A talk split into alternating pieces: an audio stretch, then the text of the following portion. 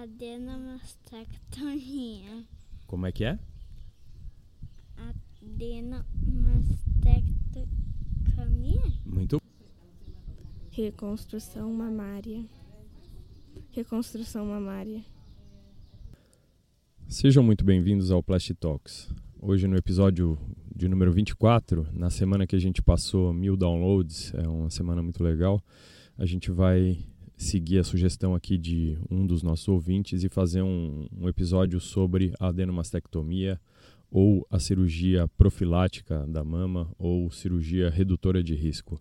Então, é, para a gente situar isso, a gente tem é, algumas pacientes que têm alto risco de desenvolver um, um, tumor de mama e essas pacientes, então, elas podem ser submetidas a essa cirurgia que a gente vai chamar de adenomastectomia, que é o jeito mais comum de ser falado, não necessariamente o jeito mais correto, mas é isso que a gente vai usar aqui.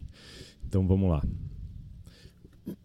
Quais são as indicações? Né? Quem tem benefício de fazer essa cirurgia? E vamos falar um pouco sobre as características técnicas e sobre a reconstrução também. Então, em relação à indicação, é, a gente tem algumas pacientes que têm é, risco familiar aumentado, a gente tem pacientes mutadas e a gente tem pacientes então com uma história familiar ou com uma cancerofobia. Então, a indicação precisa para essa paciente, inicialmente, são as pacientes que têm mutações conhecidas, que têm um aumento muito grande do risco de desenvolver um câncer de mama. Né? É, talvez o exemplo mais comum ou o exemplo mais clássico disso seja a Angelina Jolie, que ela diagnosticou lá uma mutação do, do gene BRCA. Né? Existem outras mutações conhecidas também, então algumas síndromes, né, como Lifraumene. Mas é, o que, que ela fez? Então, é, nessa cirurgia, a adenomastectomia é uma cirurgia que nos moldes atuais ela deveria ser conhecida como uma cirurgia redutora de risco, não como uma cirurgia profilática. Por que isso? Então, nessa cirurgia, o que, que é feito? É feita a retirada parcial, né? a gente tenta retirar a maior parte do tecido mamário, mas sempre sobra alguma coisa. Então, conceitualmente, a cirurgia é uma cirurgia redutora de risco e não uma cirurgia profilática da mama.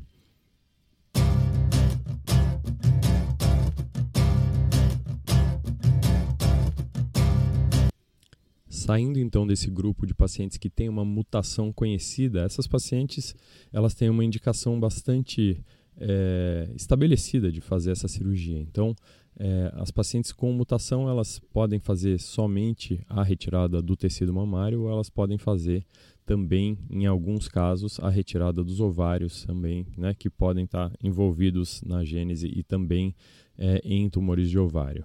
Essa é a, esse é o primeiro grupo. O segundo grupo é, são pacientes que têm mutações não conhecidas ou que têm uma história familiar muito forte. Então, pacientes que é, a, a, avó, as tias e a mãe tiveram. Então, assim, é, isso normalmente é feito a orientação por um geneticista. Né? Então, a, é feita uma estimativa do risco dessa paciente desenvolver um tumor de mama e, e, e, essas pacientes elas também têm uma indicação, uma indicação bastante clara de fazer a retirada das mamas né? É, antes do desenvolvimento de um tumor de mama. O terceiro grupo é um grupo também interessante, que é o grupo das pacientes que tem um medo muito grande. Então, uma história familiar não tão sugestiva, mas aí é, são pacientes que a gente chama que tem cancerofobia. Então, são pacientes com é, muitos nódulos, mesmo que sejam benignos, mamas densas, difícil de, de, de, avaliar. E essas pacientes, algumas elas têm uma, uma, um, uma, um medo muito grande de desenvolver. Então, para essas pacientes, né, conforme a, a discussão, elas também podem fazer a retirada dessa, das mamas e seguidas da, da reconstrução ou não. E o último grupo, e talvez esse grupo seja muito e muito importante, é um grupo de mulheres que já desenvolveram um tumor de um lado e essas mulheres elas querem fazer a retirada da outra mama para diminuir a chance delas desenvolverem um tumor na mama contralateral, certo? A gente vai falar um pouquinho mais desse, desse grupo um pouco mais para frente. Tecnicamente, então, como funciona essa cirurgia? certo? É, eu sou cirurgião plástico, eu trabalho com reconstrução de mama, não que eu não tenha a, a expertise para fazer a retirada das mamas, mas eu prefiro trabalhar num ambiente multidisciplinar com o auxílio de mastologistas. Então, a cirurgia de retirada normalmente é feita por um mastologista, um cirurgião oncológico, e a reconstrução pelo cirurgião plástico. Esse é o jeito que eu acredito que seja o melhor para a paciente. Então, nessa cirurgia, o que, que é feito? Basicamente, é como se eu esvaziasse a mama como um todo. Então, eu mantenho totalmente a pele, a areola e o mamilo e eu vou fazer a retirada da glândula, da maior parte do tecido mamário que for conseguido ser retirado e no mesmo tempo a gente pode fazer a reconstrução. Tá? Então, existem algumas considerações que a gente tem que fazer antes da cirurgia, né? e aqui é uma visão é, somada do cirurgião plástico com o cirurgião oncológico. Então, o que, que a gente tem que pensar? Primeiro, a gente pensa no volume das mamas. Então, tem pacientes que têm mamas pequenas, pacientes que têm mamas médias e pacientes que têm mamas mais volumosas. A segunda consideração é se a paciente tem pitose. O que, que é isso? Se a paciente tem uma queda das mamas ou não pacientes com mamas mais caídas e mamas mais volumosas, elas têm uma dificuldade maior da gente manter o fluxo para todo o tecido que vai ficar, que é basicamente a pele, a areola e o mamilo. E as pacientes com mamas caídas, elas, além disso, a gente tem que pensar em levantar e remoldar a mama para uma posição um pouco mais adequada certo? E a gente tem mais uma questão, que é o desejo da paciente. Então, se essa paciente ela quer manter o volume das mamas, se ela quer aumentar o volume das mamas ou se ela quer reduzir o volume das mamas. Então, tudo isso tem que ser levado em consideração quando a gente vai planejar essa cirurgia, ok? Então, depois que eu definir o tamanho da mama, se ela é caída ou não, e o desejo da paciente, é hora de planejar a cirurgia propriamente dita. E como que a gente vai fazer isso? certo? Então a primeira discussão é via de acesso, ou seja, por onde nós vamos fazer a retirada dessa mama e a reconstrução. E a gente tem algumas, tá? Então, a primeira e a mais comum é fazer uma incisão, um corte no sulco da mama, assim, embaixo, naquela área da dobra. Obviamente, não é uma cirurgia igual à colocação de um implante mamário. Então, as incisões são um pouco maiores. Então, se eu consigo colocar uma prótese com 2,5 a 4 centímetros, para fazer a retirada da mama, eu vou precisar de 8, 10 centímetros eventualmente, certo? Segunda é, opção é a gente fazer isso por acessos periareolares, ou seja, em volta da areola. E aí a gente vai contornar a areola, a gente pode contornar a areola da volta toda, a gente pode contornar a areola por cima, por baixo, a gente pode fazer extensões laterais, que a gente chama de incisões radiadas. Então, a gente faz um corte que encosta na areola e vai para o lado da mama, ou em direção à axila, ou para baixo, como se fosse um pirulito, como se fosse uma mamoplastia. E o último acesso é para pacientes que têm mamas mais caídas ou mais volumosas, é um acesso como se fosse uma mamoplastia mesmo, ou seja, a gente faz uma, uma, uma âncora, um T invertido e faz esse acesso e a gente pode fazer a redução do envelope cutâneo e fazer a reconstrução também por essa mesma via de acesso. Então, uma vez decidido se a gente vai é, a via de acesso, a gente precisa pensar no tipo de reconstrução que a gente vai fazer. E aqui, quando a gente pensa em cirurgias de retirada da areola e do mamilo, a gente normalmente vai pensar numa reconstrução com implantes, né? Com aloplásticos, ou seja, a gente pode usar implantes, que são as próteses de silicone normais, a gente pode usar uma, um implante que é um pouco diferente, que é ajustável, que tem mais ou menos 30% de silicone, que é chamado de implante expansor. É, ele tem então uma válvula que fica abaixo da pele, a gente vai ajustando esse volume ao longo do tempo, e a gente tem expansores puros. O expansor é como se fosse uma bexiga, uma prótese de silicone totalmente vazia, que a gente vai regulando o volume e ele necessariamente precisa ser trocado. Então, vantagens de eu usar uma prótese direto. Eu coloquei essa prótese e ela vai ficar é, por um longo tempo.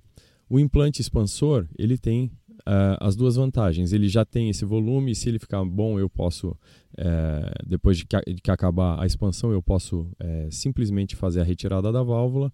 E o expansor, ele necessariamente vai ser trocado numa segunda cirurgia por um implante mais definitivo, certo? Então, o implante direto ele já vai ficar. O implante expansor eu vou ter um ajuste de volume, mas ele vai ficar também. E o expansor ele necessariamente vai precisar ser trocado no futuro. Então essas são as considerações em relação ao tipo de implante que a gente vai usar. É, uh, quais são as vantagens de cada um? Né? Então um teoricamente a prótese a gente vai fazer uma reconstrução em menos tempo cirúrgico. A prótese expansora, eu tenho a vantagem da longa permanência, com a segunda vantagem que é a gente precisa garantir que a pele tenha um sangue que chega lá e que consiga cicatrizar tudo, certo? É, então, quando eu coloco uma prótese, e especialmente em pacientes que querem aumentar as mamas, eu estou colocando uma tensão extra. Então, a cirurgia de retirada da, da mama, ela faz com que o, o, sangue realmente diminua a quantidade de sangue que chega na pele. Então, a gente tem problemas de vascularização, de cicatrização dessas pacientes. Então, quando eu coloco uma prótese direto e é uma área tensa, às vezes eu tenho deiscências, ou seja, abrem as minhas suturas, eu posso ter o risco da exposição, infecção e perda dessa reconstrução. Então, quando eu uso um implante expansor, eu coloco aí né, mais ou menos 30% do volume dele, que já é de silicone, e a gente deixa essa pele descansar. E aí num, em mais ou menos 7, 10 dias, a gente começa esse processo de expansão e ao final de algumas semanas a gente tem o volume final já uh, estabelecido e aí a gente pode, numa segunda cirurgia, simplesmente fazer a retirada dessa, dessa válvula com anestesia local no consultório tranquilamente e aí a gente tem esse resultado já mais duradouro. A desvantagem do implante expansor em relação à prótese é a consistência, ele é mais duro e o toque dele é menos natural. E quando eu tenho realmente dúvidas em relação à vascularização da pele, eu coloco o expansor, que eu vou saber que eu tenho que trocar, mas é o que eu tenho mais controle. Então eu tenho controle do volume, eu tenho a paciente, ela pode opinar e falar, olha, eu quero maior, eu quero menor. Então a gente tem como ajustar o volume é, ao longo do processo e a gente consegue é, consegue resultados bastante bons. A grande desvantagem é uma a gente necessariamente precisa trocar esse expansor por um implante numa segunda cirurgia e até hoje no mercado a gente não tem nenhum implante, é, desculpe, a gente não tem nenhum expansor é, de válvula integrada. Eles, a válvula fica dentro do expansor e normalmente essas válvulas elas têm um ímã dentro. Então as pacientes não podem fazer ressonância nuclear magnética, que é um outro é um exame que, que muitas pacientes usam para fazer o segmento dos tumores ou que precisam fazer por qualquer outro motivo, e o expansor é imantado, a gente não consegue fazer ressonância em pacientes que têm expansor. Em 2021, a gente está gravando isso em dezembro de 2020, é, a gente ainda não tem disponível no Brasil, mas a partir de 2021 a gente vai ter um expansor que tem uma válvula com um chip de radiofrequência, então é, esse é um, um expansor que vai ser é, é, amigável à realização de ressonância nuclear magnética, mas em dezembro de 2020 a gente ainda não tem esse expansor disponível no mercado, então ele ainda não é, é vendido no Brasil, ele está num processo de aprovação.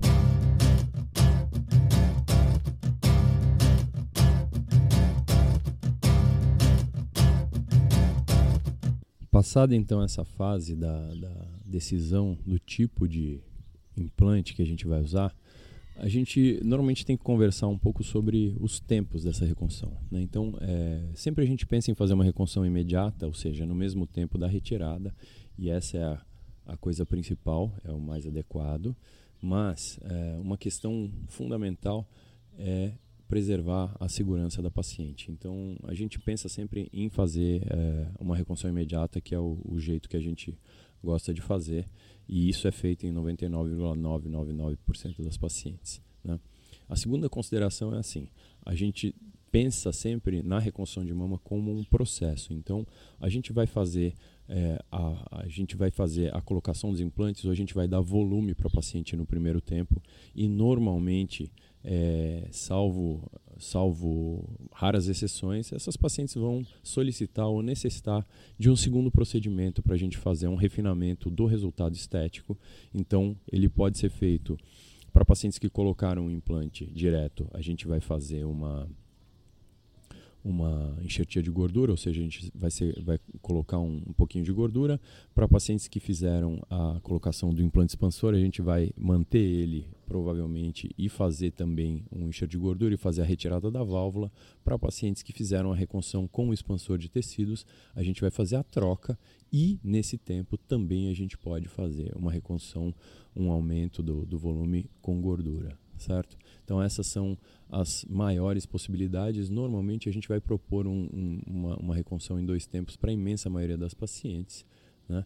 É, o que varia de uma técnica para outra é o tempo que a paciente vai querer ou que ela vai se incomodar com uma irregularidade ou outra, ou com a dureza do expansor, ou com a presença da válvula. Então, é, quem dita o tempo do procedimento, tem pacientes que vão fazer químio, radioterapia, mas a imensa maioria das pacientes, elas que ditam o quando a gente vai fazer o segundo tempo dessa reconstrução de mama.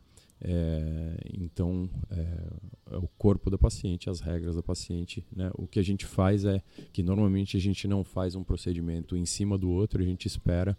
Né? O, o menor tempo que eu esperei entre você fazer uma cirurgia e outra foi algo em torno de dois meses, porque a gente já tem uma cicatrização e aí a gente vai poder fazer um enxerto de gordura num tecido bastante bem cicatrizado. Quais são as questões, então? Como é que fica a mama de uma paciente que faz uma adenomastectomia, certo? Essa é uma, é uma questão importante, porque muitas das pacientes elas têm uma expectativa que elas estão fazendo uma cirurgia estética quando elas fazem isso. Então, a gente, ao final do processo de reconstrução, a gente tem realmente resultados que podem ser muito bonitos, especialmente se a gente fizer dois tempos né? um tempo para o aumento e outro para refinamento, com enxerto de gordura e afins. Então a gente tem é, na cirurgia plástica muitas armas para melhorar a, a, a, aparência e deixar essas pacientes com mamas realmente muito bonitas que se, se assemelham em certos casos, em vários casos, com mamas de aumento puro e simples. Então a gente tem realmente resultados muito bonitos. A questão fundamental é entender que na hora que eu faço uma adenomastectomia, uma cirurgia redutora de risco, eu faço a retirada de todos os nervos dessa mama, então. E isso me gera uma coisa que é uma coisa fundamental, que as pessoas precisam entender, que é uma mama com uma sensibilidade muito, muito reduzida, certo? Então o que acontece? Na hora que eu faço a retirada da mama, corto todos os nervos e eu coloco um implante aí, o que eu dificulto e, na verdade, é, eu não tenho nenhuma inervação que seja confiável. Então, o que, o que acontece é que a gente tem uma mama que vai recuperar a sensibilidade da periferia para o centro e a areola e o mamilo, que são as áreas mais importantes do ponto de vista sensitivo na mama da mulher, especialmente, elas vão ficar com muito menos sensibilidade. Então, o que a gente tem, na imensa maioria dos casos, são pacientes que têm mamas que têm uma alteração de sensibilidade bastante intensa, por mais bonitas que elas fiquem. Ok, eu estou falando de uma cirurgia reparadora, mas isso é muito importante na consideração no pré-operatório, porque as pacientes que fazem a cirurgia redutora de risco, elas têm outras opções que não sejam só a cirurgia. Algumas pacientes dessas elas podem fazer é, o segmento é, semestral com, com exames de imagem, com mamografia alternada com ressonância. Elas podem tomar remédios para diminuir a chance de ter a cirurgia. Cada uma das abordagens tem o seu efeito colateral, tem a sua parte ruim. Então, a cirurgia é essa. E a gente tem agora, experimentalmente, algumas coisas surgindo de fazer a retirada de nervos de outros lugares do corpo e aí fazer a tentativa de reinervar a areola e o mamilo com um enxerto de nervo. Isso é uma coisa hiper nova, tá? É, tem muito poucos trabalhos publicados e a gente ainda não tem uma evidência científica suficiente para falar que isso funciona. Então, nos dias de hoje, em janeiro de 2021, o que a gente tem é uma, uma certeza que essas mamas vão ter sensibilidades reduzidas no pós-operatório, por mais bonito que o Vamos falar um pouco então sobre complicações, uh, que é uma coisa, são coisas desagradáveis que podem acontecer em qualquer cirurgia, qualquer cirurgia estética, qualquer cirurgia reparadora. Aqui, como a gente está falando de cirurgias que você faz uma ablação, faz a retirada e faz a reconstrução no mesmo tempo, isso é um pouco mais intenso. Né? Então, o que acontece é que quando a gente faz essa retirada, a pele fica bem fina e diminui a quantidade de sangue que, que chega. Então, a complicação mais frequente que a gente tem numa reconstrução, numa adenomastectomia com reconstrução, é algum grau de sofrimento dessa pele. E aí a gente falou um pouco atrás das possibilidades que a gente tem de proteger essa pele fazendo cirurgias um pouco diferentes, seja usando um expansor, ou um implante expansor, ou uma prótese, e a gente tem essa possibilidade, né? A segunda coisa que a gente pode fazer para evitar esse tipo de complicação é usar uma tecnologia, que é uma tecnologia muito pouco disponível no Brasil, que é o SPY, que é uma, uma máquina que a gente consegue ver o fluxo de sangue para a pele. Então a gente injeta um contraste na veia, aplica lá um laser e aí a gente vê quanto sangue chega na pele. Isso reduz muito a chance de, de da gente ter qualquer complicação, porque a gente consegue ver exatamente os pontos que não estão chegando sangue e a gente ajusta a nossa conduta quando, quando a gente faz isso, certo?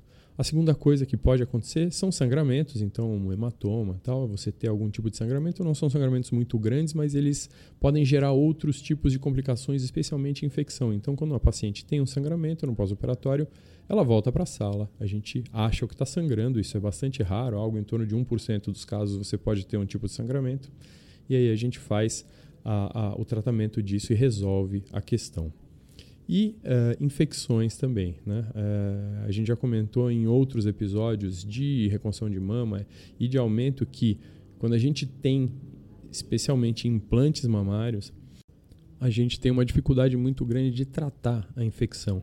Então, talvez as complicações mais temidas que a gente tenha sejam infecção e exposição do implante que gera uma infecção. Então, uh, quando isso acontece, a gente, em alguns casos, a gente tem que tirar essa prótese, tratar a infecção e aí fazer a reconstrução num outro momento posterior, algo em torno de três a seis meses depois que a gente vai fazer é, finalizar essa reconstrução. Então, normalmente essas são as complicações mais frequentes. As outras, como cicatrizes feias, cicatrizes hipertróficas ou algum grau de irregularidade, elas vão ser corrigidas futuramente num tempo que a gente vai fazer algum refinamento, ok? E a última coisa que a gente tem que se preocupar com essas pacientes é a manutenção. Né? Então, o que, que acontece? Se a paciente tem um alto risco de ter um câncer de mama e ela faz uma cirurgia, né? e a gente falou lá atrás, não é uma cirurgia profilática, a gente não consegue tirar todo o tecido mamário, a gente consegue tirar a maior parte do tecido mamário. Então, essa é uma cirurgia redutora de risco. Então, eu consigo relaxar o segmento dessa paciente, mas ela tem sim que continuar sendo acompanhada pelo seu oncologista, pelo mastologista ou mesmo e também pelo cirurgião plástico que vai fazer a manutenção desses implantes. Então, é, falando mais da parte da cirurgia plástica, o ideal é que quem tem um implante, quem tem uma reconstrução, faça o segmento anual para a gente ver se está tudo bem com esses implantes e aí eles serão fatalmente trocados em algum momento da vida dessas pacientes. Antes se falava em 10 anos, atualmente a gente não consegue falar mais em 10 anos, a gente vai falar que esses implantes vão ser trocados quando eles derem algum problema. Isso deve acontecer entre 15 e 20 anos, então a gente consegue tranquilamente é, viver muito bem com, com esse tipo de implante de reconstrução, tá certo? Bom, isso era mais ou menos o que eu tinha para falar sobre é, a cirurgia redutora de risco da mama, a, o seu tratamento, como que a gente procede. Eu estou à disposição para esclarecer as dúvidas que surgirem. Nossos canais, como sempre, continuam abertos. Vocês podem mandar é, direct no Instagram, arroba Plastitalks. Vocês podem é, mandar e-mail para montagedu.gmail.com. É, mandem as suas dúvidas, suas sugestões. Se vocês acharam esse episódio um episódio útil, compartilhem com, com alguém que possa se beneficiar dessa informação. E para quem é, achar que deve também, eu, eu, peço que façam uma avaliação na ferramenta de podcast que vocês ouvem isso. Eu queria agradecer a Nina e a Gabi, as minhas filhas, que participaram desse, do comecinho do episódio falando sobre o que a gente já falou. Ok? Então a gente se vê na semana que vem. Tchau, tchau.